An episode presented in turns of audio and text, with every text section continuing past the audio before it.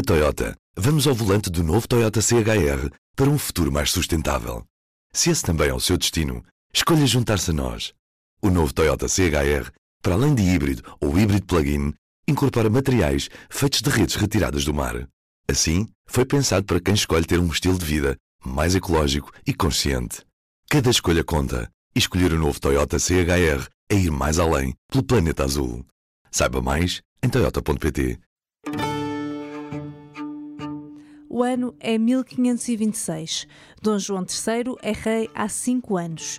Sucedeu ao pai, Dom Manuel I, de quem herdou um vasto império que se estende da Península Ibérica a três continentes. Aos 23 anos, comanda o país com mão firme, sem pedir muitas opiniões. Há de convocar cortes apenas três vezes em todo o reinado. Na primeira, em Torres Novas, há um ano, os representantes das três ordens deixaram-lhe um pedido: que tomasse providências contra um povo estrangeiro que entrou no reino há algumas décadas e que leva um estilo de vida que não se adequa ao português católico. As cortes justificam. Deles não resulta outro proveito senão muitos furtos que fazem e muitas feitiçarias que fingem saber. O rei decide cumprir o pedido.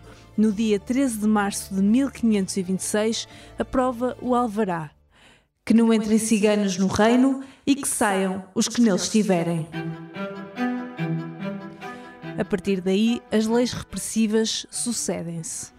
As pessoas ciganas são expulsas, presas, são condenadas a trabalho forçado nas galés, são condenadas à deportação nas uh, conquistas, uh, são proibidas de falar a sua língua, são proibidas de usar os seus trajes, são proibidas de circular. Isto dura 300 anos. Só uh, depois da Revolução Liberal lhes é reconhecido o direito de serem portuguesas e mesmo assim uh, continuamos a ter regulamentos, do regulamento da GNR que mandava prestar severa vigilância uh, aos ciganos até 1985. Março de 2026 irão completar-se 500 anos desde a primeira legislação de repressão ao povo cigano em Portugal.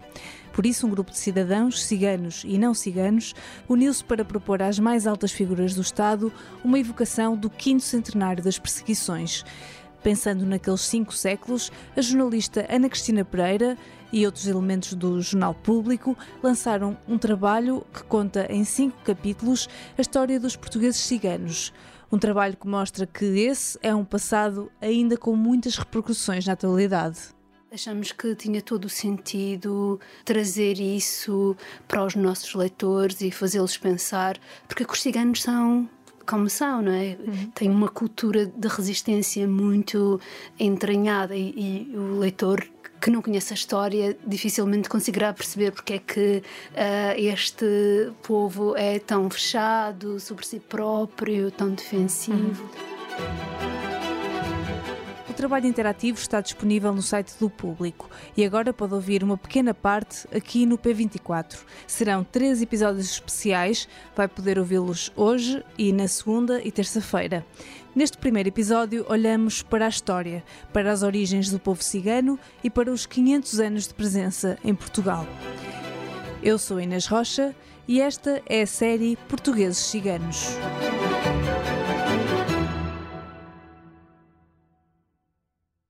A história dos primeiros ciganos é muito difícil de contar, porque está muito pouco documentada. O que é muito difícil de recuperar é, é a viagem. A viagem até a Europa. Porque uh, estamos a falar de uma cultura oral, em que a história se vai uh, transmitindo de pais para filhos, eh, de filhos ou para netos. Né? Não é uma cultura escrita, portanto, os ciganos não escreveram nada sobre o seu percurso e também não eram suficientemente importantes para suscitar o interesse de quem escrevia naquele tempo. Então há um apagamento total. E só se conseguiu chegar lá através de do estudo da língua, perceber o que é que no romani uh, era. De onde é vinham aquelas palavras? E eles perceberam que havia palavras que vinham do Nordeste da Índia, da Pérsia, uh, da Arménia, uh, do grego bizantino e conseguiram reconstruir o percurso através desse jogo linguístico. E depois, mais tarde, agora uh, com a genética, conseguiu-se confirmar que de facto a origem uh, é indiana.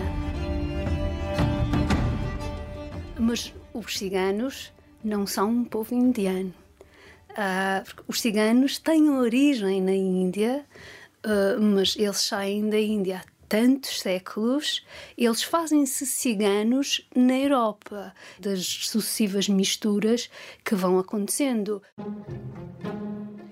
A ideia coletiva que temos do povo cigano parece não se ter alterado muito desde o século XVI, quando Dom João III decide expulsá-los do reino pela primeira vez. A peça de teatro Farsa das Ciganas, de Gil Vicente, dá-nos um vislumbre sobre a forma como o povo cigano já era visto nesta altura. Dom João III assiste à peça, em Évora, pouco tempo antes de aprovar a primeira lei repressiva. É uma peça muito pequena, muito curta, tem uh, oito uh, personagens, são quatro mulheres e quatro homens. Uh, estes quatro homens e estas quatro mulheres entram no salão e as mulheres propõem-se ler a sina à audiência em troca de pequenas recompensas e os homens tentam vender cavalos e burros. E é uma imagem, lá está, que ficou cristalizada das mulheres vistas um pouco como impostoras ou pedintes e os homens como hum, negociantes duvidosos. Quase 500 anos depois, Ana Cristina Pereira perguntou a uma atriz cigana, Maria Gil, como olha para esta peça. Há uma proximidade com o que se ainda se apresenta hoje, uhum. não é?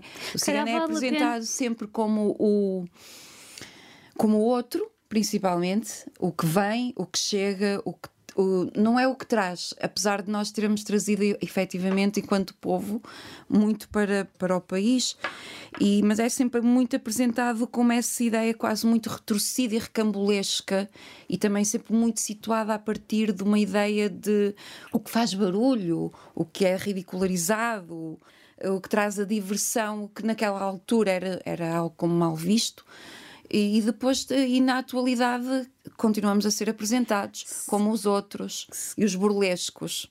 A peça de teatro de Gil Vicente é muito relevante no esforço de reconstruir a história do povo cigano em Portugal, porque é o segundo documento escrito em que aparece esta comunidade. E ele indicia que, nesta altura, os ciganos já estão estabelecidos no país. E é muito interessante porque o Gil Vicente parece que não tem necessidade de os contextualizar para quem estava a assistir, portanto, talvez já uh, fosse uma presença uh, conhecida, não é? Da população em geral, já nesse, nesses inícios do século XVI. Este é o historiador Francisco Mangas, um dos poucos investigadores em Portugal a estudar a história dos ciganos, ouvido aqui por Ana Cristina Pereira. O que eu acho mais interessante do Alto das Ciganas é precisamente esse facto de ser o Alto das Ciganas e não dos ciganos, porque elas são um conjunto de mulheres e, e depreendemos que, que, fossem os seus companheiros, os seus maridos, e elas, eh, de certa forma, afastam-nos e são elas que, que assumem a ação. O que se percebe que o Gil Vicente usasse isso de uma certa forma cómica, não é? Porque não era o que se esperava na sociedade do tempo que fossem as mulheres a liderar eh, a obtenção de rendimentos para as suas próprias famílias. Apesar de tudo, Maria Gil não esconde algum orgulho na história das mulheres ciganas, plasmada na peça de Gil Vicente.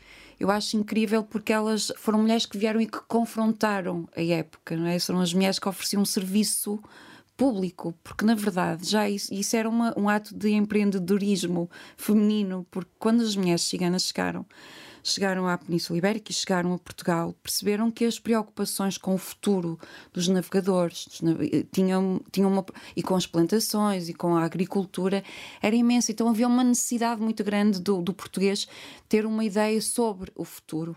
É? Então a mulher cigana, empreendedora da sobrevivência, aí faz aí essa, essa abordagem, ok, eu tenho aqui um serviço que posso prestar mas nos anos seguintes os ciganos vão ser cada vez mais perseguidos. Temos uma sucessão de leis que começam com Dom João III. Uh, primeiro são ordens de expulsão, depois passamos para prisões, condenações às galés, deportação para as colónias. No tempo dos Filipos temos até pena de morte. Há aqui um, um crescendo até que ponto é que estas disposições legais eram cumpridas? Porque elas vêm umas atrás das outras. Sim, isso dá a entender que não eram cumpridas exatamente. Há algumas em que nós de facto temos, por exemplo, uh, no, no reinado de Dom João V, que é um pensa-se que fosse um, tenha sido um período de um anticiganismo bastante intenso. Já há pequenas notícias de, de grupos ciganos que eram embarcados em Lisboa para o Brasil. Portanto, aí de facto parece que essas decisões foram aplicadas. Outras não, porque também faz parte um, um pouco do contexto legislativo do antigo regime deste período, em que normalmente faziam-se todas estas grandes afirmações sobre, sobre quais eram os objetivos e, e, o que é que se queria, e depois na prática havia muita dificuldade em aplicar, não é? Porque o, o própria coroa não tinha uh, os seus tentáculos, digamos assim, não chegavam ao, a todo o reino e, portanto, era fácil uh, escapar a esses, a esses processos. Mas não é correto dizer-se que isto não teve impacto na, nestas pessoas. Tanto tem que muitos, muitos ciganos e muitas ciganas uh, enviam petições ao rei a pedir precisamente para continuarem em Portugal ou continuarem no Reino, e portanto isso é sinal que havia esse receio de que a qualquer momento estariam em risco de serem metidos num, num barco e, e serem desterrados, não é? Só em 1822 é que os ciganos passam a ter direito à nacionalidade portuguesa, quando todos os que nascem em Portugal passam a ser portugueses. Que para a sociedade do tempo eles não eram portugueses, mesmo nascendo no Porto, ou em Lisboa, ou em Faro, porque para ser português era preciso ter um conjunto de características eh, que eles não tinham, ou se calhar melhor, eles tinham outras que os afastavam dessa espécie de Portugalidade. Um aspecto que é muito sublinhado nestas decisões é que, como eles tinham uma língua própria, isso, uh, de certa forma, os afastava da, da comunidade uh, mais global do país.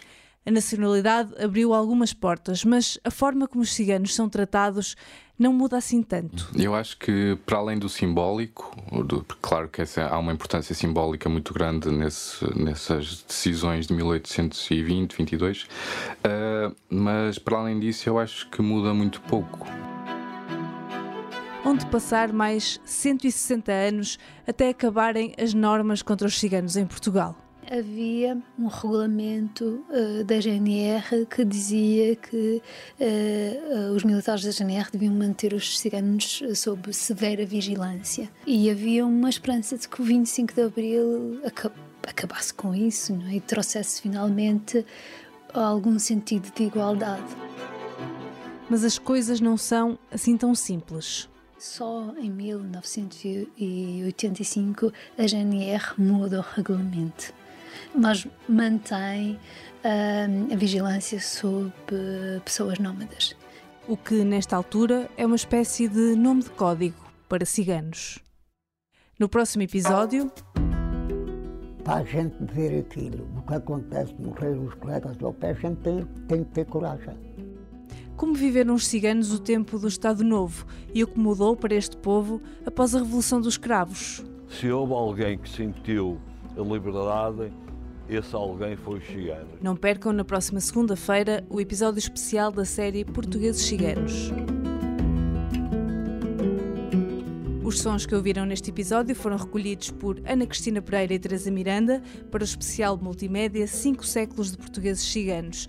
Este episódio englobou os dois primeiros capítulos, da Índia a Portugal, a longa viagem dos povos ciganos e portugueses ciganos, como se forjou uma cultura de resistência. O link para o trabalho está nas notas deste episódio. Episódio foi editado e sonorizado por mim, Inês Rocha. Tenham um bom dia e bom fim de semana.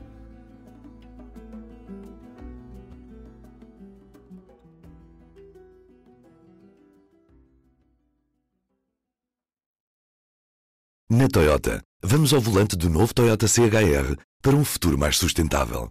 Se esse também é o seu destino, escolha juntar-se a nós.